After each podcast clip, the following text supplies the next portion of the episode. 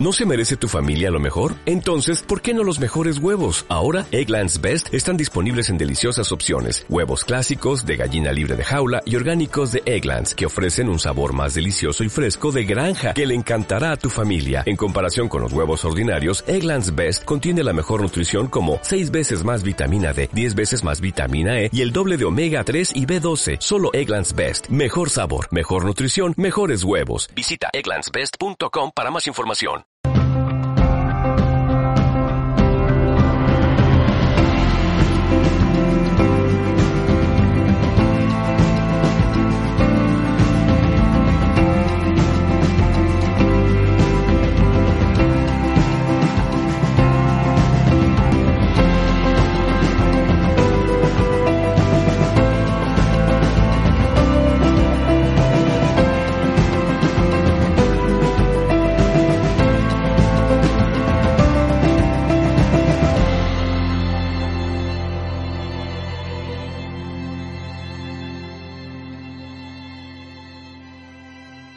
Bueno, antes que nada me presento para las que no me conozcan. Yo soy Estefanía Martel,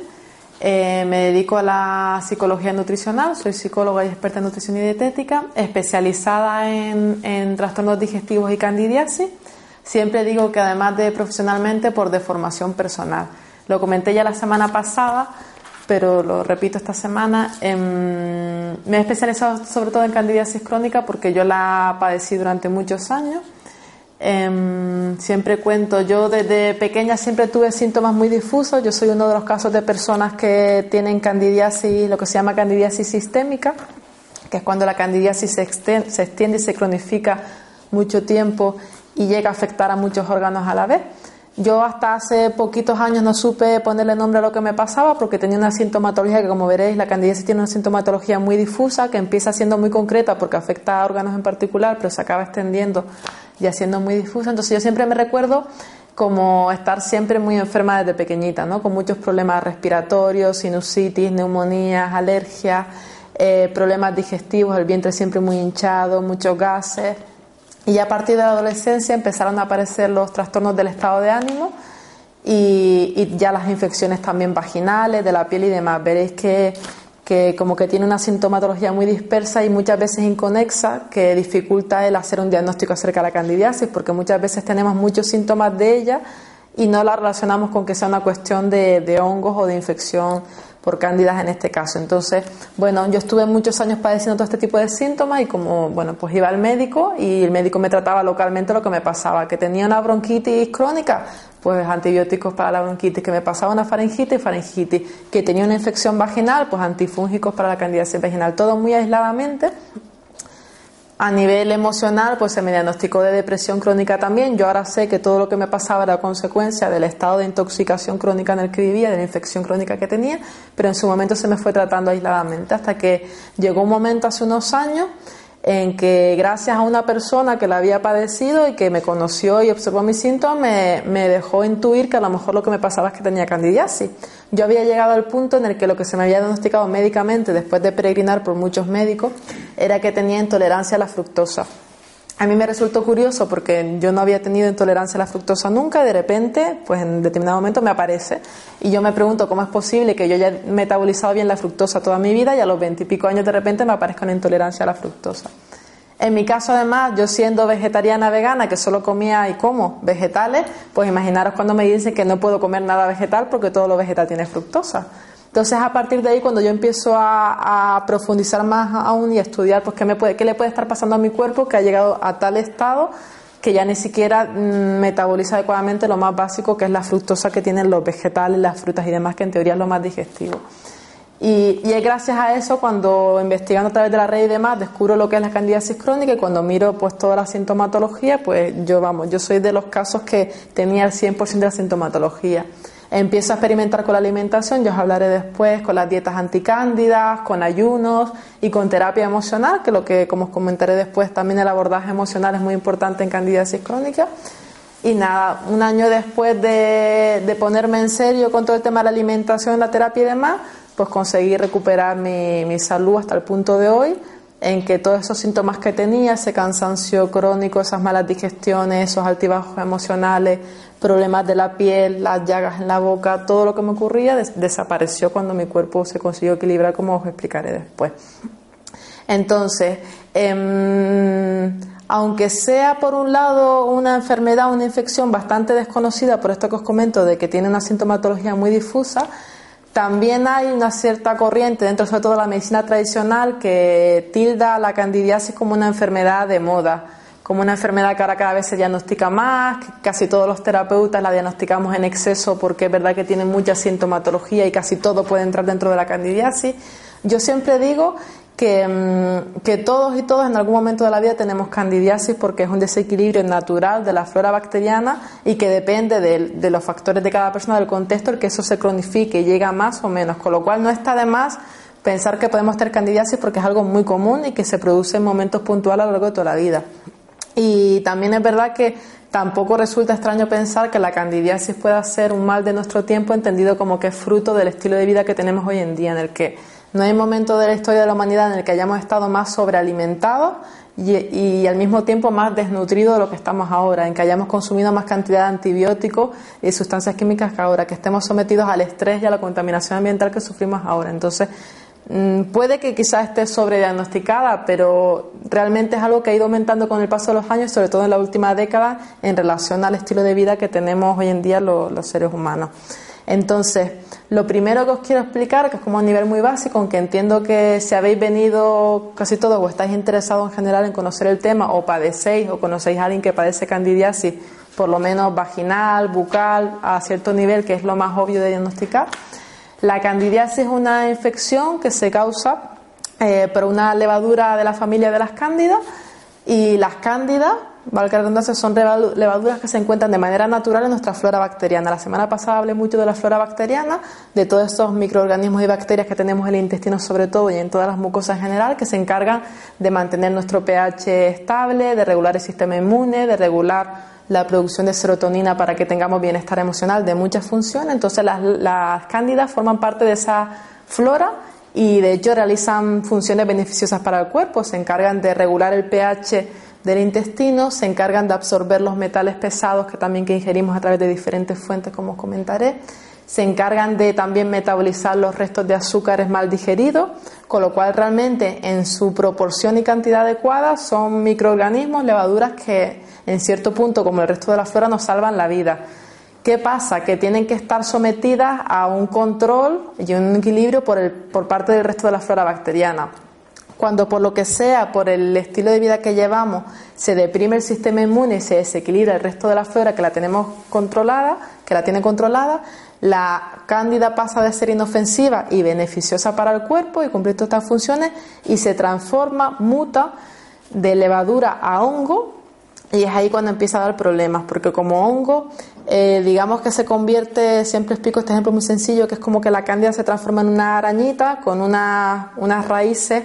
de unos 5 milímetros que van, esas raíces van eh, horadando o perforando la mucosa intestinal, la van penetrando y van haciendo que disminuya el grosor que tiene la mucosa intestinal, que es lo que es la primera barrera de protección que tenemos en el cuerpo. Lo primero que nos protege de los tóxicos es el intestino y la flora. Entonces, cuando se convierte en hongo con estas raíces que, que tiene, empieza a horadar poco a poco la mucosa, aumenta la permeabilidad intestinal, se hace más delgadita esta mucosa y es ahí cuando em, atraviesa la mucosa intestinal, pasa al torrente, torrente sanguíneo y desde la sangre puede llegar al resto de articulaciones y órganos del cuerpo. Todo esto entendiendo que a cuanto más tiempo y más proliferación de cándidas, peor será la situación. Hay personas que tienen una candidiasis puntual, se controla y no pasa nada, pero en personas las que no es diagnosticada, lo más grave que suele ocurrir es que al traspasar la mucosa intestinal y llegar a la sangre, ya desde ahí pueden alcanzar cualquier órgano del cuerpo y colonizarlo. ¿Vale? ¿Qué pasa cuando aumenta la permeabilidad intestinal? Por un lado, lo que os acabo de comentar, que la cándida llega al torrente sanguíneo y desde ahí, aparte de que está de manera presente naturalmente en, la garganta, en lo, que, en lo que son las mucosas en general, en el aparato genital y demás, pues pueden llegar a colonizar otros órganos, pulmones, articulaciones y demás. Y sobre todo que al aumentar la permeabilidad, siendo la mucosa la principal barrera que tenemos para protegernos de las toxinas, de los tóxicos que ingerimos, pues empiezan a pasar a la sangre también eh, restos sin digerir que no deberían pasar. Aparte de toxinas, pues por ejemplo proteínas sin digerir que al pasar a la sangre como el sistema inmune no las reconoce como propias, porque eso debería pasar por la flora y demás para ser metabolizadas adecuadamente, el sistema inmune se empieza a hiperactivar porque de repente empieza a encontrarse en sangre muchas sustancias que no deberían estar y que no reconoce como tales y que entiende que son enemigos, con lo cual empieza a generar muchos anticuerpos para defenderse de cosas que en verdad son nutrientes sin digerir, que, que de otra manera no serían peligrosas para el cuerpo, pero que el sistema inmune entiende que sí. Entonces, de ahí el sistema inmune se puede empezar a hiperactivar y confundir y acabar generando, que es una cosa también cada vez más común hoy en día, en enfermedades autoinmunes, en que llega un momento que el sistema inmune se vuelve tan loco, se hiperactiva tanto que llega a confundirse y empieza a atacar los propios tejidos del cuerpo y a generar pues eso, una hiperestimulación y un mal funcionamiento del sistema inmune. Eso en casos más extremos. Y otra cosa importante también es lo que generan, que después comentaré un poquito más, lo que generan las cándidas en su metabolismo, que es que no solo eh, al disminuir la, al aumentar la permeabilidad aumenta el paso de sustancias tóxicas o de restos sin digerir la sangre, sino que las cándidas en su metabolismo generan hasta 79 sustancias tóxicas, entre ellas, por ejemplo, el etanol, que es alcohol, por eso también en personas con candidiasis crónica hay una sensación como de mareo, de borrachera sin haber consumido alcohol, de embotamiento mental, y es porque realmente hay etanol en circulación en la sangre. Y de ella, ahora os comentaré el más, el más abundante y grave, es uno que se llama acetaldehído, que ahora os comentaré específicamente, pero hay que tener conciencia de que no solo se trata de que eh, aumente la permeabilidad intestinal con todas las consecuencias que eso tiene para la asimilación de nutrientes y para el sistema inmune, sino que además las cándidas están a diario y de manera constante generando un exceso de sustancias tóxicas que sobrecarga hígado, riñones y demás. Eh, ¿Qué pasa además cuando cada vez más sustancias sin digerir pasan a la sangre? Que se alteran los receptores de las células encargadas de de asimilar ese tipo de nutrientes, con lo cual la candidiasis es causa, pero también consecuencia que se dé una mala absorción de nutrientes, que la persona que la padece aparezca esté desnutrida, tanto porque no puede asimilar los nutrientes que necesita para llevar a cabo sus funciones naturales del cuerpo, como porque la, la cándida provoca un bloqueo de los receptores nutricionales en la célula y eso impide que no pueda asimilar nutrientes esenciales y es como la pescadilla que se muerde la cola, ¿no? La malnutrición genera candidiasis la candidiasis genera malnutrición en el cuerpo humano. Entonces, a nivel de sintomatología, como os comentaba, la sintomatología es muy diversa y muy variada, esa es una de las mayores dificultades a la hora de diagnosticar candidiasis.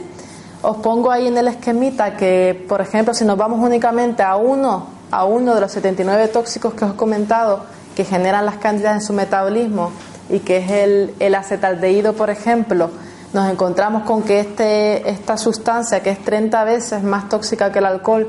genera, por ejemplo, que se produzca un exceso de adrenalina en el cuerpo, con lo cual eso genera mayores reacciones de pánico, miedo, nerviosismo. Muchas personas con candidiasis se sienten como irritadas o nerviosas sin motivo aparente y eso es porque hay sustancias tóxicas en el organismo y hay un aumento de la adrenalina en el cuerpo que genera ese tipo de reacciones a nivel emocional también.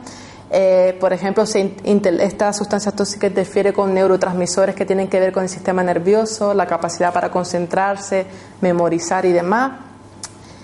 Esto también genera, por ejemplo, histamina, que es la sustancia, digamos, que provoca los procesos inflamatorios en el cuerpo, por eso la candidiasis está asociada a inflamación generalizada en el organismo reacciona, interactúa con la dopamina, que es un neurotransmisor relacionado con la depresión, el insomnio y la capacidad que tenemos para gestionar el estrés. Es decir, todo esto tiene en cuenta que este es solo alguno de los efectos que genera uno de los 79 tóxicos que genera las cándidas. Imaginaros 79 tóxicos cada uno con su efecto sobre el cuerpo, cómo pueden interactuar y ampliar la lista de síntomas que podemos padecer cuando tenemos sobre todo candidiasis crónica y mantenida a lo largo del tiempo. Como síntomas generalizados, están por un lado, digamos, los que son más obvios y más fáciles de diagnosticar, que en el caso, por ejemplo, de las mujeres, aunque también de los hombres, tienen que ver con una sintomatología muy específica, por ejemplo, eh, a nivel vaginal o genital, que pues en mujeres flujo abundante y maloliente, picor, escosor, incluso herida. A nivel bucal, cuando se da candidiasis bucal, pueden aparecer eh, llagas, em, manchas blanquecinas en la lengua, puede haber también infección a nivel de esófago, faringe y demás que provoque placas de pus. Em, a nivel de piel, por supuesto, pueden aparecer hongos, picor en la piel, sarpullidos, hongos en las uñas, esos son como los síntomas más obvios. Y después tanto esto lo que os digo, que es sintomatología más dispersa, que tiene que ver sobre todo con cansancio y fatiga crónica. Un síntoma muy específico de candidiasis es una especial predilección que puede llegar a ser compulsión por los hidratos de carbono, por azúcares, harinas, pasta, pan y demás, porque son los alimentos que provocan más picos de azúcar en sangre y que más alimentan a las cándidas. Eh, se pueden dar dolores musculares, articulares, desequilibrios hormonales, por supuesto altibajos emocionales, depresión, ansiedad, es decir, eh, trastorno del sueño. Es una sintomatología realmente muy variada que dependerá de la gravedad y del tiempo que lleve estando presente la infección, ¿vale? Siempre digo que en mi caso, por ejemplo, yo después de padecerla desde niña, ahora sé, cumplía casi al 100% con todos los síntomas, pero hay muchas personas que empiezan solo manifestando unos poquitos y al no tratárselo, pues se empiezan a agravar y a ampliar cada vez más. Entonces, eh, como consecuencia de este estado crónico de una infección por hongos, se pueden dar también una serie de enfermedades asociadas que cada vez se relacionan más en origen con una candidiasis, que tiene que ver sobre todo, en primer lugar, con enfermedades de tipo digestivo, todo lo que es enfermedad de Crohn, colitis ulcerosa, intestino irritable, celiaquía, cada vez más se relaciona con una candidiasis en, en origen desarreglos hormonales, después comentaré, sistema hormonal y cándida están directamente relacionados. Por un lado, porque las cándidas también cuando aumentan desmesuradamente compiten con las hormonas y las imitan, pero sin cumplir sus funciones, con lo cual se producen desequilibrios en las hormonas que pueden acabar desencadenando en endometriosis cada vez más frecuentes, síndrome de ovarios poliquísticos, dismenorrea y problemas menstruales, dolor, irregularidad y demás. Y por otro lado, sobre todo, lo que tiene que ver con enfermedades, como decía al principio, autoinmunes, fibromialgia cada vez más, eh, diabetes, psoriasis o eczema en la piel, artritis reumatoide, todo lo que son enfermedades eh, inflamatorias y que tienen que ver con el sistema inmune se relacionan también con, con candidiasis crónica. Y después lo que os comentaba, todo lo que tiene que ver también con lo emocional, después hablaré un poquito de eso, pero muchos pacientes con candidiasis crónica están mal diagnosticados, como lo estuve yo en su momento, como pacientes hipocondriacos, depresivos o ansiosos, porque tienen tal variedad de síntomas inespecíficos o no relacionados concretamente con algo que se les acaba medicando pues, para tratar cosas que realmente en origen no tienen que ver con algo emocional, sino con algo físico, que es que el cuerpo está tan intoxicado y tiene tan disminuida la producción de las sustancias que necesitamos de manera natural para tener un bienestar que se acaba desarrollando pues sí un estado de depresión crónica, de trastornos de ansiedades o de o de una sintomatología tan intensa y variada y que la persona no puede comprender que se acaba diagnosticando como hipocondría. Entonces, eh, importante, bueno, y en último término también, cada vez más se relaciona también la candidiasis, aunque también es consecuencia de los tratamientos con el cáncer. Cuando llega un momento en que los niveles de azúcar en sangre se mantienen muy elevados y se llega a provocar una resistencia a la insulina, que después os explicaré un poquito, llega un momento que en último término se puede llegar a producir pues ya pues de las enfermedades más graves que podemos padecer que, es cáncer. Todo esto os digo en casos mucho más graves y extendidos en el, en el tiempo. Entonces, em, ¿cuáles serían las causas principales? Os hablo de 10 porque realmente siempre digo que todo, y, y la candidiasis no va a ser menos, todas las enfermedades son multifactoriales, no hay una única cosa que cause de manera directa una enfermedad, siempre es multifactorial, pero ¿cuáles serían como las principales causas relacionadas con la candidiasis? En primer lugar, por supuesto, alimentación, que sobre todo, tal y como yo la entiendo de abordo, tiene que ver con dos aspectos fundamentales. Eh, por un lado, por el exceso de em, refinados y carbohidratos en general que tenemos en nuestra alimentación actual, no solo de harina blanca, de azúcares refinados y demás, sino por el exceso de cereales y harina en general que tenemos en la alimentación sobre todo los refinados, provocan que, como la fibra es la encargada de que el azúcar pase más lentamente a la sangre, al estar desprovistos de fibra, los alimentos lo que pasa es que provocan picos de glucosa en sangre. Y la cándida, como se alimenta de eliminar todo lo que está en sangre, que pueda en cierta manera intoxicarnos o de alimentarse de los restos de azúcares mal digeridos, pues todos los productos refinados, al provocar este pico de azúcar en sangre, sobrealimentan a las cándidas y, y permiten que crezcan. Además de que, al no poseer fibra, los alimentos no alimentan, este tipo de alimentos no alimentan a la flora bacteriana, que es la que tiene que tener controlada la cándida. O sea que tanto por el aumento de azúcar en sangre como por no tener fibra, y no poder alimentar al resto de bacterias que permiten que las cándidas estén en equilibrio, pues se puede, puede producir un sobrecrecimiento de cándida. El segundo factor que yo suelo tener en cuenta y que no se suele tener en cuenta las típicas dietas anticándidas, que después hablaré de ellas, es el exceso de grasas. De hecho, comprobaréis que las típicas dietas anticándidas son dietas con muy bajo contenido de hidratos de carbono, porque se sigue la lógica de que si las cándidas se comen azúcar, pues hay que quitar el azúcar y las cándidas se mueren de hambre. Pero después lo que se comprueba es que por mucho que la persona esté, sí es verdad que se nota una mejoría, porque al dejar de consumir sobre todo harinas, refinados y cereales en general, pues es verdad que las cándidas como que se apaciguan, se les quita parte de su alimento. Pero lo que suele pasar es que las personas que siguen las típicas dietas anticándidas, que al ser bajas en hidratos, inevitablemente tienen que ser altas en grasas porque el cuerpo obtiene la energía de los azúcares o de la grasa, pues al volver a meter hidratos en algún momento, porque hay un momento en que hay que volver a reintroducir las frutas, las patatas, los cereales, la candidiasis vuelve a aparecer. Entonces, el factor de las grasas, que es un factor que se tiene muy en cuenta en Estados Unidos y que aquí en Europa todavía no se tiene en cuenta tanto y que fue gracias al cual yo me curé, porque yo estuve muchos años siguiendo dietas bajas en hidratos y hasta que no reduje la cantidad de grasas no me terminé de curar. El tema del exceso de grasa tiene que ver sobre todo en un doble sentido. Por un lado, porque un exceso de grasa, aunque sean grasas de las que consideramos buenas, un exceso de grasa en general provoca em, que la insulina, que es la hormona del páncreas que se encarga de metabolizar el azúcar, de llevarlo a la célula y demás, no funcione bien. Con lo cual llega un momento en que por mucho que tú quites el azúcar de la dieta, que siempre es imposible quitarlo del todo porque un poco hay que comer aunque sea a través de la verdura, Em, si seguimos consumiendo un exceso de grasas, eh, la insulina funciona inadecuadamente y no puede transportar adecuadamente el azúcar, con lo cual el azúcar queda más tiempo en sangre y alimenta igualmente a las cándidas. Y por otro lado, porque la grasa en general, salvo los omega 3, que después hablaré de ello, la grasa en general, el exceso, incluso los omega 6, 9, el aceite de oliva, grasas buenas pero consumidas en exceso, provocan eh, depresión del sistema inmune e inflamación crónica. Entonces eso favorece que igualmente el estado de, enfermedad crónica que genera la candidiasis, tanto por los problemas de azúcar en sangre que puede generar, como por el, favorecimiento de un estado de inflamación crónica en el organismo. Por eso después hablaré a la hora de cómo prevenirlo, la importancia de regular el consumir eh, una proporción adecuada, no solo en calidad, sino en cantidad de grasas en la alimentación.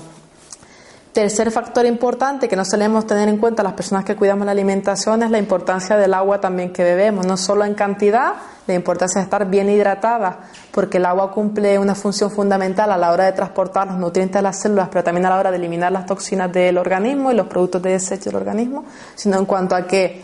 eh, un agua de procedencia, por ejemplo, del grifo, que aunque esté en teoría depurada, filtrada, contiene cloro para ser desinfectada. El cloro daña la flora bacteriana. El flúor que se le echa al agua también deprime el sistema inmune. Y además, comentaba también la semana pasada, cada vez hay más presencia en el agua que consumimos del grifo, lo que se llaman microcontaminantes emergentes, que son sustancias tan novedosas que se dan sobre todo unos 10 años para acá en mayor aumento, pesticidas, eh, anticonceptivos orales, medicamentos, eh, productos de cosmética, higiene que tienen sustancias químicas también, todo eso va al agua y los sistemas de las depuradoras no están actualizadas como para filtrar esas sustancias que están en muy pequeñas cantidades, pero que consumimos de manera constante. Entonces, em, consumir ese tipo de agua, siempre digo que aunque sea en cantidades mínimas, porque es verdad que este tipo de tóxicos, los metales pesados, los microcontaminantes y demás, no están en cantidades tan elevadas como que provoquen una reacción inmediata, pero sí que consumido a lo largo del tiempo en pequeñas cantidades provoca que la flora bacteriana se destruya y se deprima el sistema inmune, favoreciendo el sobrecrecimiento de cándida. Y claro, en contraposición tenemos, decimos, no bebemos agua del grifo, bebemos agua embotellada. ¿Qué pasa con el agua embotellada? Que no tiene metales pesados ni tiene microcontaminantes como puede tener el agua del grifo, por la contaminación que hay de las aguas y de los suelos en general, pero tiene lo que se llaman disruptores endocrinos, que son sustancias químicas presentes en el plástico en el que se embotella el agua, que al filtrarse el agua genera que se desajuste o se desequilibre el sistema hormonal. Ahora os comentaré lo que pasa con las hormonas de las cándidas, pero si tenemos el sistema hormonal desequilibrado, con mayor facilidad se va a producir un sobrecrecimiento de cándidas, con lo cual tan importante es no consumir contaminantes o tóxicos, que es lo que consumimos a través del agua del grifo, como evitar los disruptores endocrínicos que están en el plástico en general y que provocan desequilibrios del sistema hormonal y sobrecrecimiento de cándida en general. Entonces, después hablaré, la idea es que al final intentemos consumir un agua filtrada o purificada de la mejor manera posible para evitar los disruptores del plástico y los tóxicos del agua del grifo. ¿Un filtro sería buena? Claro, es lo, lo ideal es que utilicemos el agua del grifo, que bueno, idealmente nos debería de venir ya el agua del grifo correctamente filtrada, pero por salubridad hay que ponerle cloro y demás, pues lo ideal es que aprovecháramos ese agua y con un filtro la filtráramos para eliminar todos los tóxicos que tiene y la consumiéramos directamente sin necesidad de embotellarla en plástico, eso sería lo ideal, claro. Em, otro factor importante, el uso que hacemos cada vez más común de antibióticos, corticoides y tratamientos hormonales. Los antibióticos destruyen eh, la flora bacteriana, pero no destruyen las cándidas, con lo cual las cándidas se quedan sin competencia natural que las mantenga bajo control. Los corticoides, por ejemplo, también de, que son antiinflamatorios que cada vez se recomiendan más para todo lo que tiene que ver con procesos inflamatorios, deprimen el sistema inmune y las hormonas sexuales, anticonceptivos orales, tratamientos hormonales sustitutorios en la menopausia, todo lo que son hormonas sintéticas, destruyen, entre otras cosas, por ejemplo, destruyen la vitamina B6, que es necesaria aparte de para la digestión, para mantener el sistema inmune también equilibrado. Entonces, este factor también influye significativamente. Yo tengo muchas pacientes que aun comiendo muy bien y demás, consumiendo la píldora, es muy frecuente que sufran de infecciones frecuentes y candidiasis porque es que es inevitable que se dé. Es muy común también la candidiasis en el embarazo, por esto que os comentaba de las hormonas, porque en el embarazo se desajustan también los niveles hormonales. A muchas chicas, por ejemplo, les da también candidiasis vaginal justo antes de venirles la regla, que es cuando se desajustan más, aumentan más los niveles de cierto tipo de hormonas. Y es que, por ejemplo, cuando en el cuerpo aumentan demasiado los niveles de progesterona, el endometrio la pared que tenemos ahí en el útero eh, segrega glucógeno, azúcar de más y ese azúcar alimenta a las cándidas. Entonces, por un lado, al aumentar ciertas hormonas, aumenta los niveles de azúcar en sangre y eso alimenta a las cándidas y también al aumentar las hormonas aumenta también la resistencia de la insulina a poder captar el azúcar y llevarlo directamente a la célula. Entonces, por eso trastornos de desequilibrios hormonales y candidiasis están tan directamente relacionados, tanto porque las cándidas imitan a las hormonas como por lo que los desniveles de hormonas generan candidiasis, ¿vale? En este doble sentido. Entonces estos serían los cinco principales, pero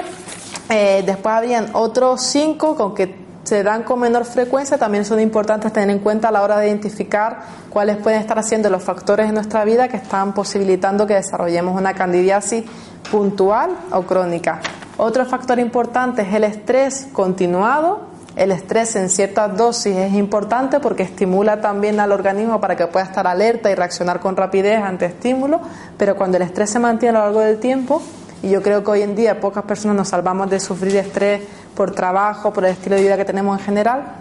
se generan grandes dosis de cortisol en el organismo y este cortisol, aparte de deprimir el sistema inmune, aumenta em, y destruir la flora bacteriana, aumenta también los niveles de glucosa en sangre. Con lo cual no solo es esta cosa de que el estrés inmunodeprime, sino que el estrés aumenta los niveles de azúcar en sangre y esto provoca que las cándidas se sobrealimenten también y crezcan desmesuradamente. Mm, otro factor importante, el séptimo de los 10 que voy a comentar, sería la disminución de las secreciones digestivas en el cuerpo. El cuerpo necesita ácido clorhídrico y enzimas digestivas para metabolizar adecuadamente los alimentos y que se asimilen bien los azúcares, proteínas, grasas y demás. Si el cuerpo, por lo que sea, no está pudiendo producir estas enzimas como debe, por lo que va a suceder es que se va a favorecer un aumento de la fermentación y la putrefacción intestinal, que ya la semana pasada hablamos de eso, pero vamos, son reacciones que en ciertas maneras, en ciertas cantidades en el cuerpo son beneficiosas, pero que en exceso producen también que el cuerpo produzca gases y sustancias tóxicas de más, y estas sustancias tóxicas irritan la mucosa digestiva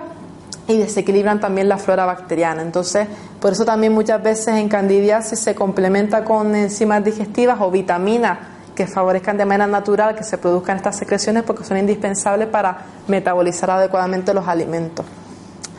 Eh, octavo, importante también los déficits de ciertos nutrientes. Esto tendríamos que ser otra charla solo para hablar de los nutrientes que suelen generar déficit en candidiasis y provocarla, pero básicamente tenemos que entender que el cuerpo necesita nutrientes básicos tanto para mantener el sistema inmune equilibrado como para mantener el sistema hormonal también equilibrado para regular los niveles de glucosa en sangre, para facilitar la digestión. Necesitan una serie de nutrientes, vitaminas del grupo B, vitamina C, omega 3, una serie de nutrientes variados que si no se dan van a posibilitar, van a generar que todo este tipo de sistemas se desequilibren y se depriman.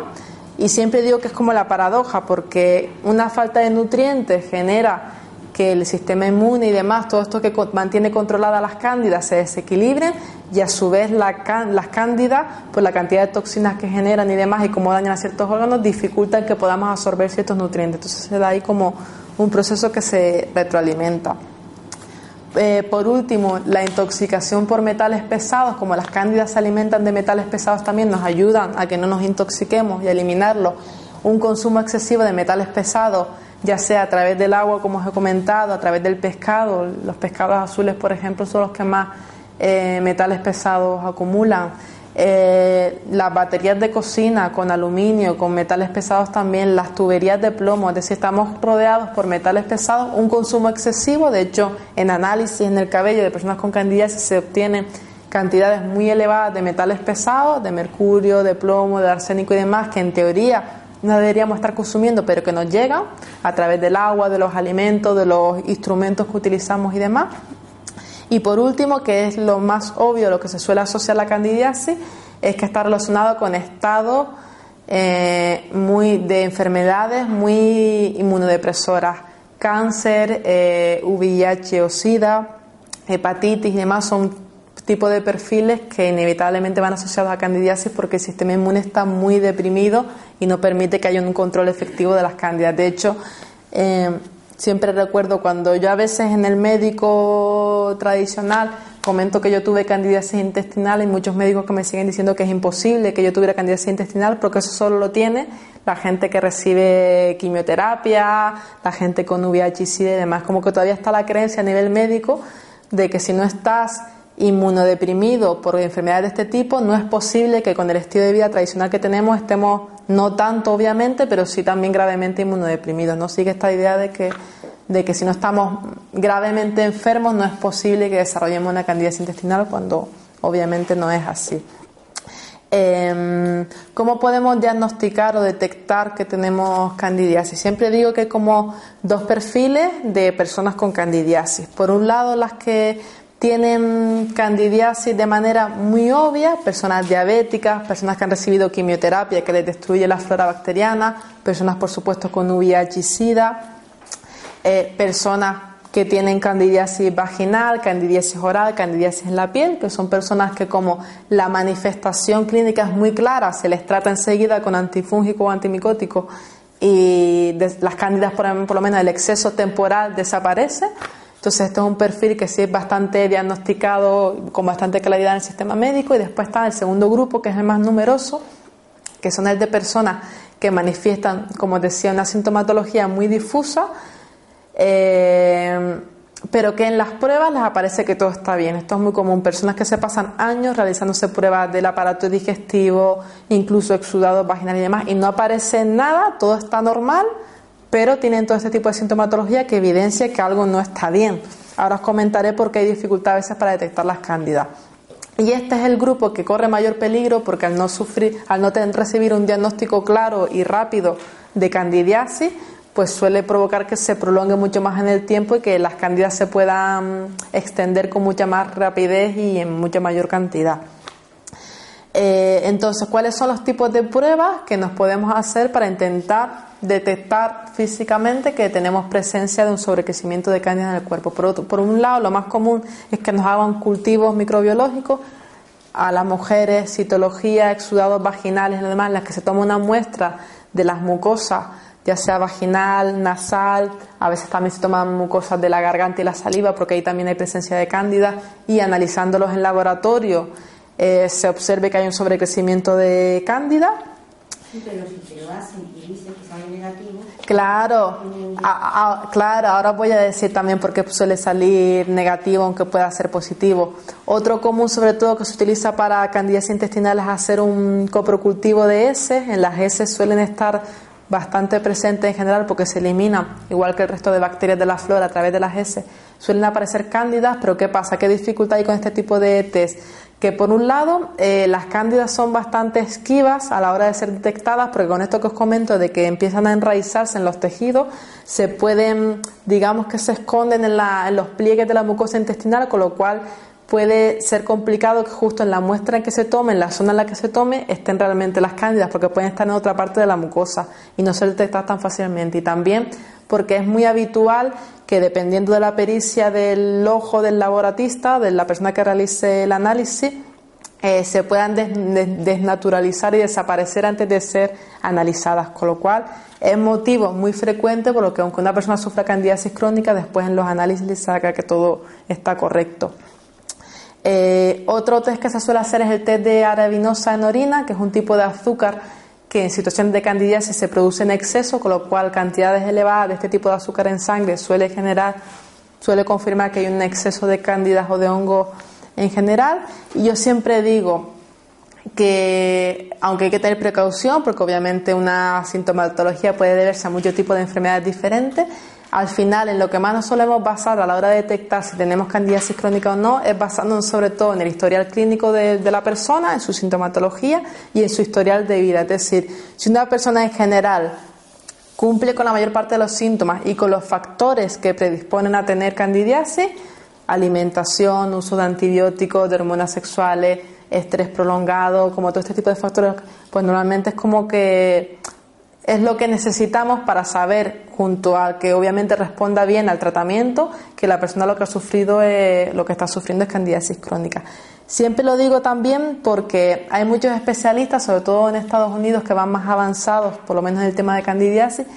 que, de hecho promueven el que, aunque no haya un diagnóstico claro de candidiasis, en todas las enfermedades inflamatorias o crónicas se realiza un protocolo de candidiasis de manera preventiva, porque es algo que no, obviamente, salvo lo que tiene que ver con la alimentación, insisto, eh, no provoca perjuicios. Veréis ahora que en realidad una alimentación anticándida es una alimentación sana en general que nos beneficia a todos y los beneficios que puede generar en general para este tipo de pacientes con enfermedades inflamatorias tengan o no tengan cándida son, son muchos. Entonces, em, ¿cómo podemos prevenir la aparición o el sobrecrecimiento de cándidas en, en nuestro cuerpo? Voy a ver un poquito de agua.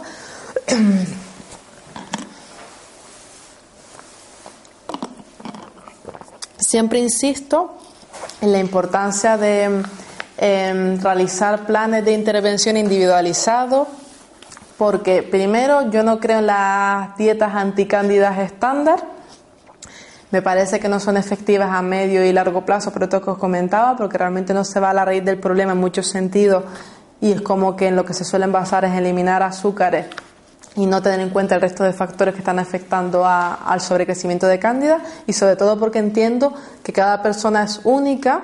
y que no es lo mismo, por ejemplo, aplicar una alimentación X a una persona que venga de haber consumido muchos mm, antibióticos en su vida, a alguien que no se ha medicado prácticamente nunca, a una persona que venga de no comer animales,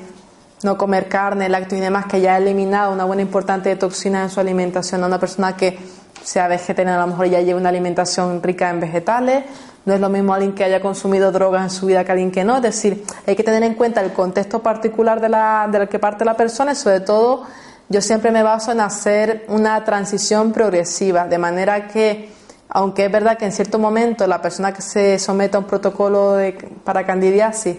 lo pasa a regular en el sentido de que es duro soportar la eliminación de toxinas, cómo el cuerpo se va equilibrando y demás, pero yo prefiero que sea algo progresivo en cuanto a los síntomas desagradables que puedan surgir y sobre todo en cuanto a que la persona pueda ir incorporando de manera firme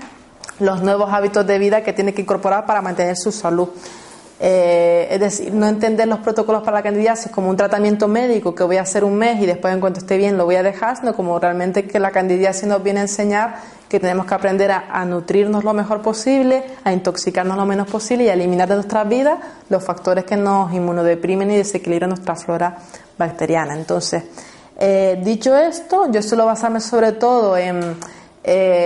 intentar enseñar a mis pacientes lo que tiene que ver con una alimentación adecuada,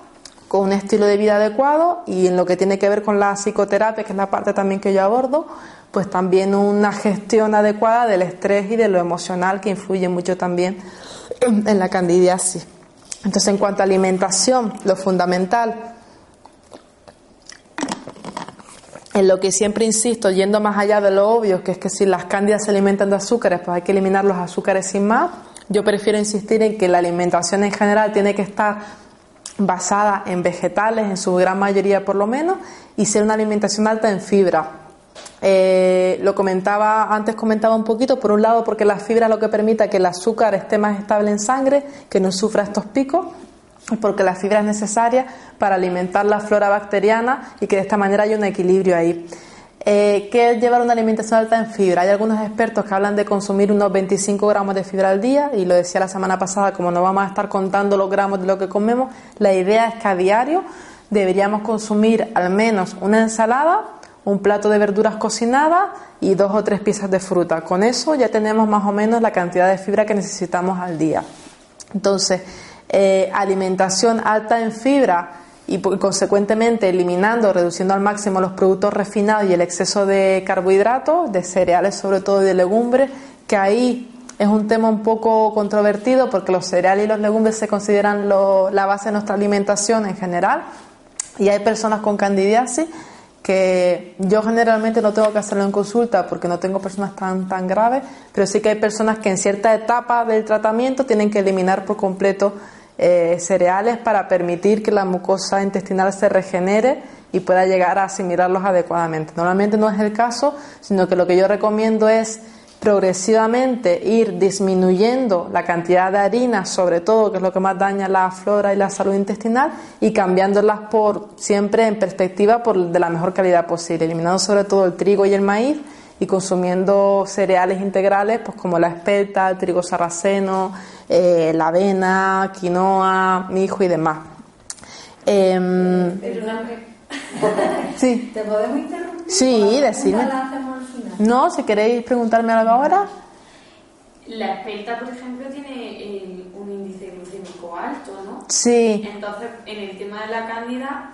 ¿está aconsejada? Eh, es controvertido el tema, porque ya digo, yo no me baso tanto en el índice glucémico de los alimentos en sí, sino también en el aporte de fibra, por un lado, que tengan, que eso ayuda también a, regular un poquito más ese tema sobre todo en en que yo recomiendo opciones según la parte del proceso en el que estés. Entonces, eh, yo, por ejemplo, para alguien que viene de comer trigo, siempre le digo en transición, mejor come espelta que trigo. Tiene un poco de gluten y va a ser mucho mejor. Pero llega un momento en que idealmente, si podemos dejar de consumir, no tanto por el índice glucémico, sino por el gluten, que daña la mucosa intestinal, por supuesto, mejor. Trigo, os doy todas las opciones porque son opciones que voy recomendando en función de la parte del proceso en la que esté la, la persona. ¿Vale? Por eso hablo de espelta, aunque tenga un poco de gluten y mayor índice glucémico que el resto de, cereales. Entonces, en cuanto a los hidratos en general, yo no soy tanto partidaria de eliminarlos por completo, sino hacer una transición progresiva y que llegue un momento en que la alimentación esté más basada en verduras y en frutas que en cereales y legumbres, y si tienen que ser, por supuesto, que sean integrales y bien cocinados para que se puedan digerir mejor. Eh, moderar el consumo de grasas en la alimentación, lo que os comentaba, ahí hay como diferentes opiniones, están como los eh, las teorías, sí, los enfoques más estrictos. Yo, por ejemplo, me curé de mi candidiasis gracias a seguir un, tipo de alimentación que se llama la 80-10-10, que se basa en un consumo de un 10% de grasas, un 10% de proteína y un 80% de, de hidratos de carbono. Para mí en su momento eso fue lo que me facilitó curarme, pero es verdad que es muy difícil de mantener en el tiempo ese tipo de alimentación porque tendemos a eh, consumir todos, incluso las personas crudiveganas, las personas que son comen solo fruta, casi todo el mundo, tendemos a consumir un exceso de grasa. Entonces, entre el 10% que, que recomienda, por ejemplo, esta dieta y el 30% que se recomienda en los enfoques dietéticos más laxos, lo que se recomienda en general, pues una cosa media, yo suelo recomendar que sea entre un 15 y un 20% el aporte de, grasa en la alimentación. Sobre... Ese exceso de grasa, por ejemplo, está en el aguacate.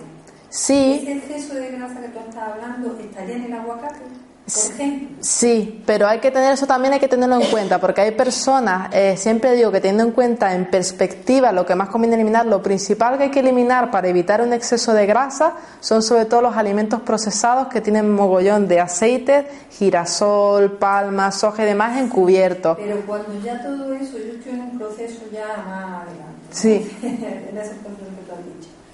Entonces, cuando ya has quitado todas esas cosas. Sí, todo el aceite superfluo, sí. A lo mejor eh, el consumo, por ejemplo, de aguacate o de aceite de oliva puede ser mucho igualmente. Claro, a eso os comentaba, eh, las grasas hacen falta y por supuesto siempre digo que la grasa más saludable el aceite de oliva, aceite de lino, de cáñamo, que son más ricos en omega 3, el aguacate de las fuentes más saludables que existen, el coco, aunque tenga por un lado, por un mito infundado, mala fama, el coco también tiene propiedades maravillosas también a nivel energético para las cándidas, las aceitunas, los frutos secos, todo eso son aceites, eh, grasas buenas, pero en exceso, sí, por lo que comentaba antes, en exceso también provocan problemas de azúcar en sangre. Entonces, además es muy común porque cuando no se consumen azúcar en general, porque se evitan, o hay procesos de ansiedad o hay dificultad para que eso sea, recurrimos mucho, y las típicas dietas anticándidas es muy común, se recurre mucho a los frutos secos y al aguacate porque es de lo poco que nos ayuda a quedarnos saciadas. Entonces, sí, en ese sentido no habría que eliminar, eso grasas hacen falta diario, pero sí que habría que consumirlo en las cantidades adecuadas. Un aguacate al día, una cucharada o dos de aceite al día. Claro que ahora uno empieza a sumar empieza a sumar, si no consume muchos hidratos y consume todos los días un aguacate, un puñado de frutos secos, un puñado de semillas, eh, un puñado de aceitunas, la, el aceite que echamos para cocinar y demás, pues todo eso va sumando y es, es, es muy fácil en verdad que nos pasemos del 30% de sobra. Entonces, siempre digo, no hay que obsesionarse con la grasa, pero sí que es verdad que hay que eh, tener en cuenta que incluso las mejores grasas en exceso perjudican al organismo. Entonces hay que moderar también el consumo de aguacate, de coco, de frutos secos, sobre todo que son los alimentos vegetales que aún sanos, pues más solemos consumir y son más ricos ah, en contenido graso. ¿Vale? Em, lo que os comentaba, eliminar sobre todo refinados y en cuanto a los productos de origen animal, lo que más recomiendo es eliminar o reducir al máximo sobre todo los lácteos y las carnes, que son los alimentos más ricos en proteínas y en grasa y los que, como evidencia científica, han, demostrado ser más perjudiciales para la salud en general. Si se, decide consumir animales, aunque yo soy más partidaria de una dieta basada en vegetales, lo más saludable sería sobre todo el huevo y el pescado azul que corre, tiene la doble cosa de que el pescado azul es el que acumula más metales pesados, pero también es el que tiene más contenido en omega 3, que es la grasa que contrariamente a lo que os comentaba antes, que las grasas en general producen inmunodepresión y en exceso. Eh, e inflamación crónica, el omega 3, que aparte en el pescado azul está presente sobre todo en las semillas de chía, lino y las nueces sobre todo, el omega 3 tiene efecto antiinflamatorio sobre el organismo y genera eh, un equilibrio del sistema inmune, del sistema hormonal y digestivo, con lo cual yo soy partidaria de reducir grasas en general y de incrementar el aporte en omega 3 en nuestra alimentación, sobre todo porque también algo, aunque el tema de la grasa es un tema complejo, porque se ha descubierto que por mucho omega 3 que consumamos, si seguimos consumiendo un exceso de grasas del otro tipo, aunque sean buenas, si no se da la proporción adecuada entre omega 3 y el resto de grasas, el omega 3 no se absorbe, se bloquea la absorción y no lo asimilamos realmente. Con lo cual es complicado. Hay gente que habla de que debería ser el doble de omega 3 que el del otro grasa, de la otra grasa. Hay gente que dice una proporción de 6 a 1, de 10 a 1. ¿Cuál es la que tú aconsejas? Eh, como yo no trabajo, digamos que matemáticamente sobre el tema de la grasa, sí que la idea es que eh, disminuyamos al máximo dentro de lo normal el consumo de grasa en general y que la mayor parte de la grasa esté basada en omega 3, teniendo en cuenta sobre todo que lo más fácil es que buena parte del omega 3 no se asimile adecuadamente porque hay interferencia en el metabolismo entre unas y otras. Entonces, las especialistas en cándidas estilo también Cala Cervera y demás suelen recomendar que sea el doble de omega 3 que de que del otro tipo de grasa, pero como es tan complicado también consumir tanto omega 3, porque no solemos consumir tanto pescado, ni es recomendable consumir mucho pescado por el tema de los metales pesados, y es verdad que las semillas, aunque tengan mucho omega 3, tendríamos que consumir mucha cantidad de semillas para consumir mucho omega 3, entonces al final la idea es como no obsesionarse tanto con las proporciones, sino la idea de que reducir al máximo grasa en general e intentar incorporar a diario nueces, semillas de chía, lino en semillas o en aceite. Si comemos pescado, pues una ración o dos de, pescado azul fresco, no enlatado a la semana, este tipo de cosas, ¿vale? Eh, eh, el tema de las frutas también es controvertido porque la mayoría de las dietas anticándidas eliminan por completo el consumo de fruta Yo no soy partidaria de eliminarla por completo, pero sí que es verdad que hay que reducirla en las fases iniciales porque las frutas, aunque son nuestro alimento ideal en cuanto a que tienen una proporción de macronutrientes bastante equilibrada y que son los alimentos que más rápidamente asimilamos y digerimos, es verdad que por el contenido de azúcares que tienen, tienden a fermentar con mucha facilidad en el estómago o en el intestino si no funcionan bien. Entonces yo siempre trabajo en que hasta que la persona no reduce la, o elimina las harinas y el exceso de grasa, no solo recomendarle que, que incremente el consumo de frutas. Entonces, como que al principio, sobre todo manzana, piña, papaya, que son las frutas más neutras y más digestivas, es lo que más recomiendo. Y una vez que se estabiliza la dieta, pues ya empezamos a reintroducir frutas en, en general. Y eh, importante también, siempre insisto yo también de mi enfoque en el consumo de alimentos crudos, eh, os comentaba antes que una de las causas que puede generar candidiasis es el déficit de secreciones digestivas o de enzimas digestivas que son necesarias para metabolizar los alimentos. ¿Qué pasa? Que estas enzimas, aparte de producirlas nosotros, eh, están presentes en los alimentos, pero ¿en qué tipo de alimentos? En alimentos crudos sobre todo, porque los alimentos cuando se cocinan pierden el contenido en enzimas digestivas. Cuando se cocinan y cuando son sometidos a radiación o a contaminación, como sucede con los alimentos que no son ecológicos. Entonces, por este motivo, por asegurarnos que tenemos una presencia adecuada de enzimas digestivas en nuestra alimentación y nuestra vida, es importante que haya una proporción cada vez más elevada y adecuada de alimentos crudos y ecológicos en la medida de lo posible también. ¿Qué porcentaje recomiendo yo? Porque el tema de lo crudo también, como estamos tan acostumbrados a comer tan poco crudo y tan poca fibra, cuando uno aumenta de manera muy brusca el consumo de crudo, pues puede sufrir síntomas desagradables porque al sistema digestivo le cuesta adaptarse. Aparte de que los alimentos vegetales y crudos en general, por la cantidad de fibra que tienen, son bastante depurativos. Entonces yo recomiendo ir incrementando progresivamente la proporción de crudo en la alimentación, pues comiendo al principio una ensalada a mediodía, después que haya crudo en el mediodía en la cena de primer plato, después que los desayunos se puedan basar también en un aporte importante de frutas, como ir incorporando cada vez más hasta que lleguemos a que al menos el 50% de la alimentación, si no el 70% que sería lo ideal, sea cruda, no solo por el aporte en enzimas digestivas, sino en nutrientes que de manera natural se pierden durante la cocción de los, de los alimentos. Y por último, en cuanto a la alimentación, lo que siempre comento que son los alimentos pre y probióticos. Hay gente que no entiende muy bien la diferencia. Los prebióticos serían la propiedad que tienen algunos alimentos, algunos tipos de fibra para estimularla, para alimentar la flora bacteriana y producir bacterias buenas, equilibrar la flora. Entonces siempre digo que eh, todos los alimentos prebióticos son ricos en fibra, pero no toda la fibra tiene efecto prebiótico, es la diferencia. Entonces, alimentos ricos en prebióticos serían alimentos ricos en fibra como las alcachofas, los espárragos, el plátano también tiene fibra prebiótica, la cebolla, el puerro, este tipo de, vegetales. Eh, y por otro lado estarían los probióticos, que son los alimentos, son bacterias que, que estimulan la flora bacteriana o la microbiota que son sobre todo eh, los alimentos fermentados en general. Fermentados. Esos alimentos fermentados, cuando tienen bastante calidad, no son hay dietas también que aconsejan eh, eliminar los fermentados. Yo considero que administrados en pequeñas cantidades sí son beneficios, no, no administrados prolongadamente durante mucho tiempo, pero por supuesto hablo siempre de no fermentaciones alcohólicas. Lo decía la semana pasada también, la cerveza como fermento no sirve para mejorar la flora bacteriana. Tienen que ser vegetales fermentados ecológicos que solo se fermentan en agua y en sal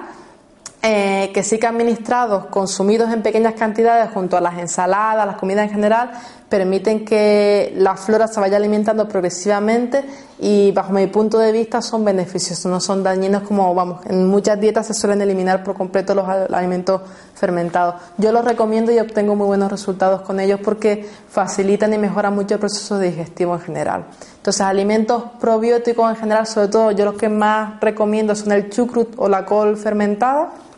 que solo debe estar fermentada en agua y sal, porque en muchos supermercados eh, veréis que tienen también alcohol y esas no deben ser. Lo ideal, siempre digo también, lo ideal es que los fermentos los pudiéramos hacer en casa, porque es verdad que también cuando se sufren pasteurización los alimentos también pierden riqueza nutricional y en bacterias también buenas por temas de higiene y, por salubridad, pierden contenido bacteriano. Entonces, lo ideal es que los hiciéramos en casa. Yo, como soy del club de las perezosas, pues yo lo compro ecológico y envasado, aunque sé que no es lo mismo, pero lo consumo envasado. Hacer de leche no es Kefir de agua. Yo recomiendo el de agua, el de leche no. Si el de leche sucede como con el yogur, los lácteos son perjudiciales para la salud en general, pero dentro de los lácteos el yogur por el contenido en bacterias sería lo menos malo. Y dentro del kefir yo prefiero el de, el de agua, no el de leche. Pero el de agua yo lo tomé un tiempo y bueno, según, mi, según como yo estoy, a mí me, me producía borrachera. Te provocaba yo yo que fui por ejemplo no consumí. borrachera es una manera de hablar no pero me provocaba así como cuando bebe alcohol no Sí, yo no he yo no he consumido nunca kefir, yo en general no recomiendo tampoco el kefir, pero porque me parece además como muy fuerte de sabor y demás, me parece como desagradable. Yo soy pateada sobre todo del chugrut y del miso, la pasta esta japonesa que se hace a partir de la fermentación del arroz y de las sojas acaso, Em, y después de, pues por ejemplo, si consumimos soja, el tempe, por ejemplo, que es soja fermentada, también es rica en probióticos. Hay gente a la que le gusta el té de kombucha también, que es como bastante avinagrado, pero también tiene contenido de probiótico. Sobre todo yo lo que suelo más suelo recomendar es el miso y el, y el chucrut porque son los más suaves y menos... Porque también algo que pasa con los probióticos es cuando los consumimos al principio en mucha cantidad, el intestino reacciona y puede generar incluso malestar digestivo, inflamación y gases. Entonces, como que el chucrut y el miso en mi experiencia son más suaves y no provocan reacciones tan adversas como la kombucha, el kefir y demás. Sí, un puñadito que le añadamos a la ensalada. El miso es tan salado además que con una cucharadita de café que mezclemos en una crema de verdura o en un salteado es suficiente, poquita cantidad. Y sobre todo no consumirlos a diario, sino incorporarlos esporádicamente, porque ahora veréis también el consumo de probióticos muchas veces tiene que ser en forma de complementos nutricionales y no solo a través de los alimentos porque puede ser insuficiente. Entonces, Sí, en forma de comprimidos, sí, eso es.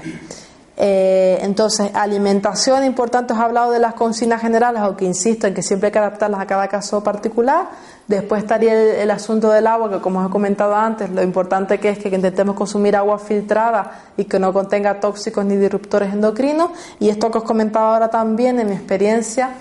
eh, yo digo siempre en general y en personas con candidiasis o que tienen mala absorción intestinal con más motivo aún, la importancia de los complementos nutricionales. un momentillo, ¿los comprimidos pueden tener pre y pro o, o tienen que ser no pueden estar combinados. De hecho, hay mucho. Yo suelo utilizar uno que combina pre con probióticos y enzimas digestivas. Entonces, no solo ayuda a repoblar la flora bacteriana, sino también a reparar la mucosa intestinal y favorecer el proceso digestivo. Dependerá de cada marca, de la cantidad de cepas que tenga, de la cantidad de millones de microorganismos, pero sí que pueden ir combinados en el mismo comprimido.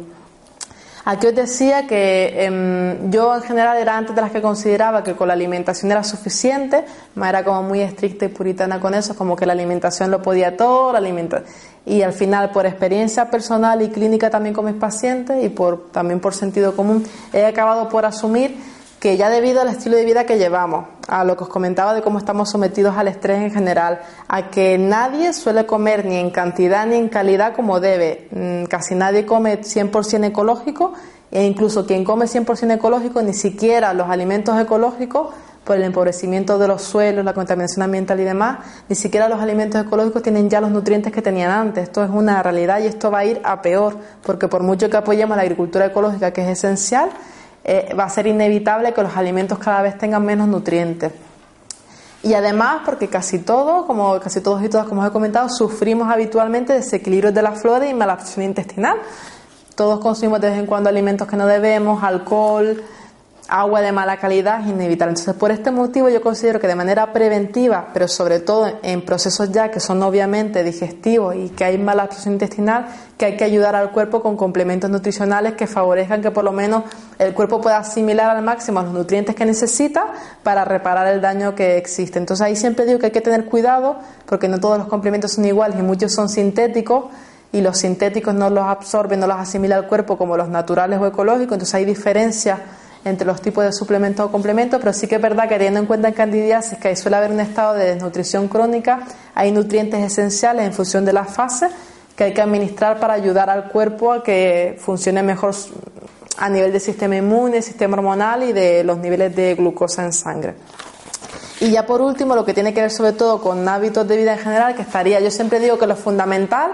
es eh, más que qué podemos hacer para mejorar, es qué tenemos que eliminar para no dañarnos. ¿no? Entonces, igual que tenemos que eliminar muchos alimentos que dañan nuestra salud intestinal en general, tenemos que evitar tóxicos en general, por supuesto alcohol, tabaco, eh, drogas, productos de cosmética e higiene también que se, que se absorben a través de la piel y pasan igualmente al torrente sanguíneo y nos intoxica.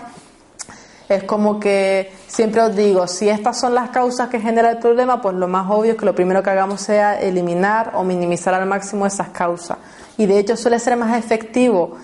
eh, y, puede y suele provocar más efectos inmediatos el eliminar lo que nos daña que el sin eliminar lo que nos daña empezar a introducir alimentos beneficiosos porque ahí es como que por mucho que estemos intentando nutrir al cuerpo lo que nos daña es más fuerte y, influye más que, lo bueno, ¿no? Entonces siempre como que lo, primero es intentar eliminar al máximo todo lo que sabemos que nos daña en general, la mala alimentación, el estrés, los tóxicos de nuestra vida, etcétera. Y después lo que os decía, para mí, a nivel personal, y también lo, lo, observo en consulta, porque tengo a pacientes a las que trato solo con alimentación, solo con terapia, las que abordo de los dos frentes, es importante el trabajo emocional también. Sobre todo centrado en el tema de candidiasis en particular, en trabajar y mejorar la relación que mantenemos con la comida, porque es inevitable por la educación que hemos recibido y por la mala gestión que hacemos de nuestras emociones, que tendamos a tapar con comida todas las frustraciones o los malestares que tenemos, como que estamos aburridos, comemos, tenemos sueño, comemos, estoy enfadada o triste, comemos, ¿no? Y en ese sentido todos tenemos que mejorar cómo y para qué utilizamos la comida, que en teoría solo debería ser para nutrirnos y la realidad es que la utilizamos para cosas muy diferentes a lo que es la nutrición básica, entonces es importante en candidiasis mejorar la, la relación con la comida.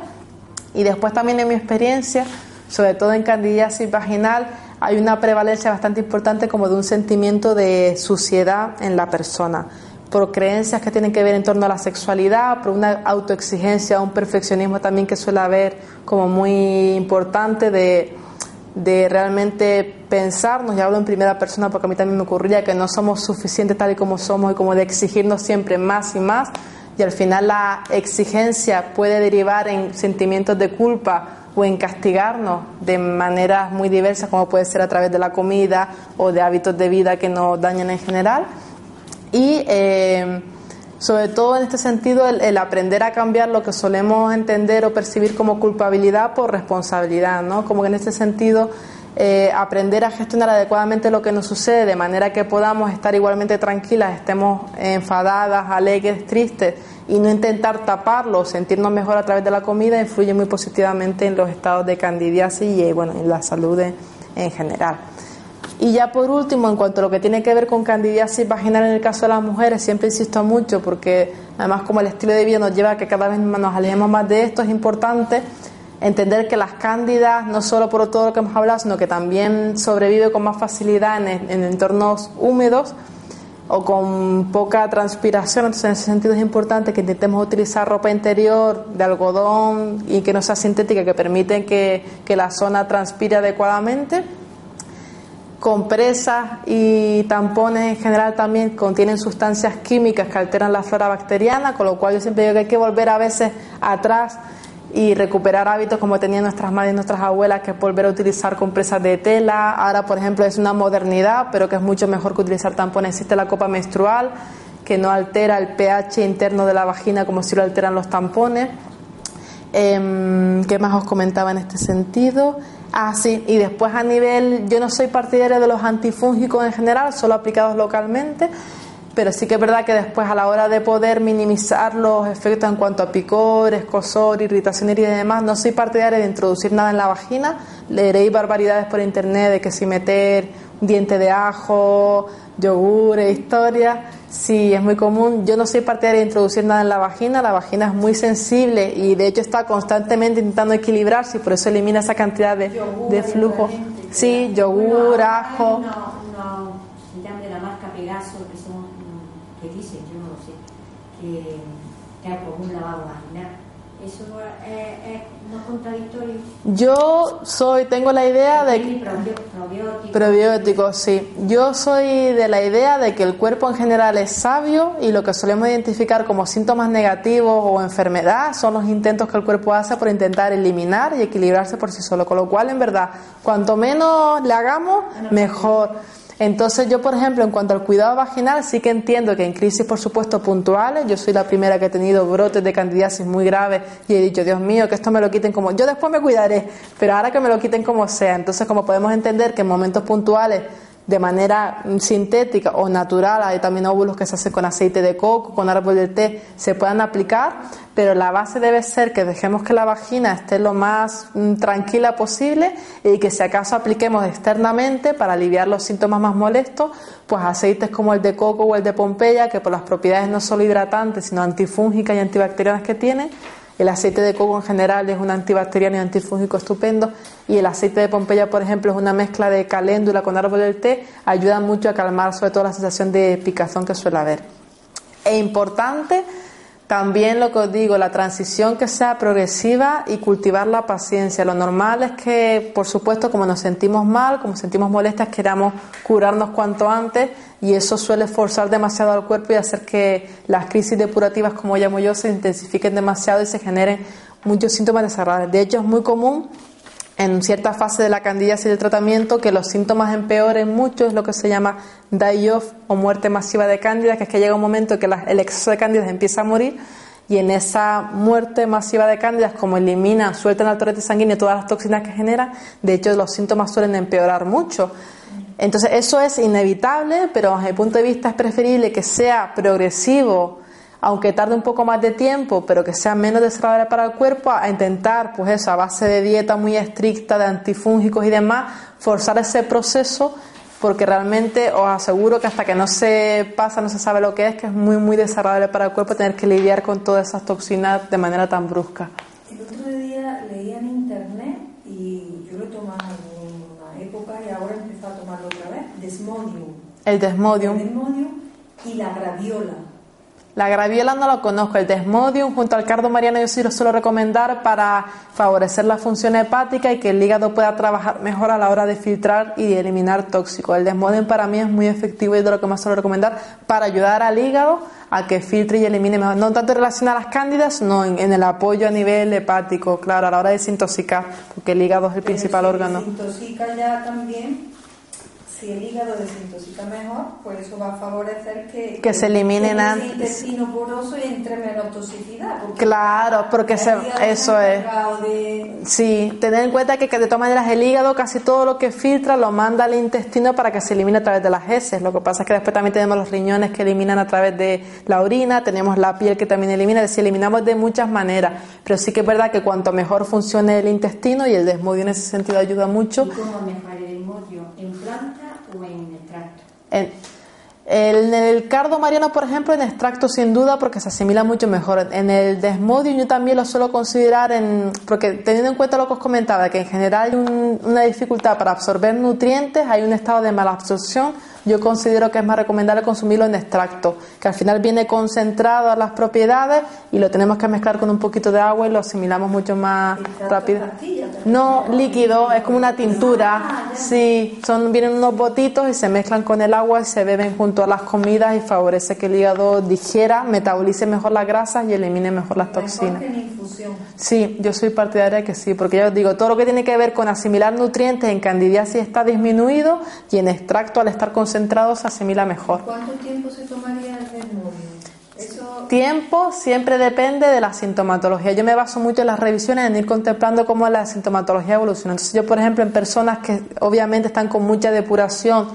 de repente les desaparece el apetito, aparecen dolores de cabeza que están relacionados con el hígado, desmodium hasta que desaparezca por lo menos. Y sobre todo en, cuando somos conscientes durante los primeros meses en que estamos cambiando mucho la alimentación, notamos malestar, el desmodium viene bien. Pero siempre, igual que cuando me preguntan cuánto tiempo hay que seguir la dieta anticándida, primero lo que digo es que no es una dieta anticándida, que es una dieta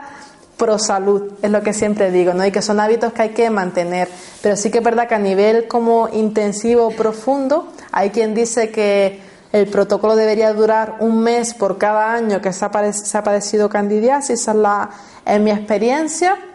Eh, depende también de la gravedad y de cada cuerpo, pero normalmente se necesita entre seis meses y un año para terminar de equilibrar la flora bacteriana y la mucosa intestinal. Pero siempre os digo que los tiempos tienen que ver con la sintomatología de la persona. Conforme avanzan, avanzan los meses, la persona va disminuyendo los síntomas de inflamación, de malas digestiones, de picores y demás, y eso tiene que ver con que el cuerpo se está recuperando. Pero es algo completamente subjetivo porque depende de cada caso individual. El desmodio no es, no es perjudicial en sí. Yo lo que recomiendo es ir alternándolo con cardomariano para aprovechar las propiedades de ambos y dejar el desmodio sobre todo para los síntomas más graves de congestión hepática, pero que depende de cada persona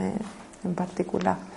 Entonces, siempre digo para terminar, eh, hay muchas personas que me preguntan, porque además, bueno, yo compartí mi caso a través de mi blog y me escribe, trato a gente de Latinoamérica, de otros lugares de Europa, además me suelen preguntar a menudo, me escriben para preguntarme, oye, ¿has vuelto, sigues estando bien? ¿Has vuelto a enfermar de candidiasis? No, porque lo más común es que muchas personas que siguen estos protocolos se curen aparentemente, pero al tiempo vuelvan a padecerla les aparezca cíclicamente. Entonces, si me pregunta, ¿sigues bien? Yo digo, sí, sigo bien, pero es importante. Eh, ¿Estoy convencida de que la candidiasis crónica, aunque esté muy agravada, se puede curar? Sí, estoy convencida. Dar de más o menos tiempo, el cuerpo tiene la capacidad, mientras le, le quede energía, de equilibrarse. ¿Que eso significa que una vez que estemos curados podamos volver a comer lo que nos dé la gana y hacer lo que nos dé la gana sin enfermar? Pues no, obviamente no, porque la candidiasis como cualquier enfermedad es un síntoma que te da, una señal que te da el cuerpo de que algo no está haciendo bien. Entonces lo bueno, aunque me hace mucha gracia porque a veces veo por internet que se habla de la candidiasis como el demonio, nuestro enemigo, las candidiasis son buenas, o sea, tienen que estar en una proporción adecuada, son buenas. Entonces, además la enfermedad nos ayuda, nos obliga inevitablemente a que aprendamos a nutrirnos adecuadamente, a tener un estilo de vida más relajado, a cuidarnos a muchos niveles. Entonces, eh, a mí me ha pasado, yo llevo años eh, muy sana, pero en momentos en que he padecido mucho estrés o he vuelto a comer mucha harina y mucha grasa, he vuelto a tener brotes de candidiasis. Puede, aparecer en las estaciones, primavera y otoño. Es normal aunque lleve una alimentación. Eh, depende, en primavera, por ejemplo, al aumentar los alérgenos ambientales, pues es verdad que en personas sensibles sí puede tener mayor prevalencia, pero sobre todo tiene que ver, yo siempre digo, una vez que una está sana, porque hay también personas que me preguntan, ¿y es normal que eh, yo estoy bien, pero a poquito que sufra un poquito de estrés, a poquito que coma harinas, me aparezcan todos los síntomas? Ahí digo, eso no es normal eso que es indicativo de que tu flora todavía no está del todo bien. Yo siempre pongo una, metáfora que utiliza Néstor Palmetti, que es un especialista argentino también en alimentación viva, candidiasis y demás, y él habla la metáfora del, vaso. Él dice, eh, si acostumbramos a tener el vaso muy lleno de agua, a poco que le añadamos gotas encima, el vaso se va a rebosar porque está muy saturado, está al tope de su capacidad y a poco que le añadamos se va a rebosar si, el, agua sería como la toxemia del organismo, ¿no? Y esas gotitas, pues la manera en que vamos intoxicando el cuerpo. Si ese vaso eh, lo vaciamos, lo mantenemos más o menos vacío, tanto porque evitamos intoxicar al cuerpo como porque llevamos a cabo hábitos depurativos, consumir agua en calidad, tener una alimentación rica en verduras y demás, ese vaso lo mantenemos vacío, podríamos ir llenándolo hasta cierto punto sin que aparezcan síntomas. Entonces, esto es metáfora siempre lo utilizo porque eh, si a poquito que forcemos la máquina, aparecen los síntomas, es que la máquina sigue estando demasiado forzada. Entonces es diferente que nos aceptemos como personas sensibles y que tengamos un límite. Mi límite, por ejemplo, es que cuando yo, yo me paso más de tres o cuatro días comiendo mal, llega un momento que noto enseguida el cansancio, me aparece tristeza también sin motivo aparente, como que noto los síntomas, pero yo sé que mi límite es que yo puedo comer harinas tres días y a partir de los tres días tengo que volver a comer bien porque mi cuerpo lo necesita. Claro, o diarrea, estreñimiento alternado con diarrea, la flora se desequilibra, que es la que regula el tránsito del, del bolo fecal también, y desde ahí pueden aparecer esos síntomas. Pero que hiperreaccionemos tanto ante estímulos ambientales no es normal, no es propio de un cuerpo que, como diga, tenga el vaso vacío y tenga capacidad. De hecho, cuando una está realmente curada, como me pasa a mí, porque mucha gente me dice también, no voy a volver a comer nunca más un pastel, voy a volver a comer pan. Digo, no, por supuesto que sí se puede volver a comer. La cuestión siempre es la dosis y, la frecuencia. Claro, si tú tienes a tu cuerpo bien, te puedes permitir de vez en cuando comer algo porque el cuerpo tiene la energía y la capacidad suficiente como para eliminar esas toxinas y reequilibrarse con facilidad. La cuestión es cuando consumimos a diario, con mucha frecuencia, ese tipo de alimentos. Entonces, esto que me cuenta de que a poco surjan los síntomas señal de que aún pasa algo que mantiene el sistema inmune demasiado activado.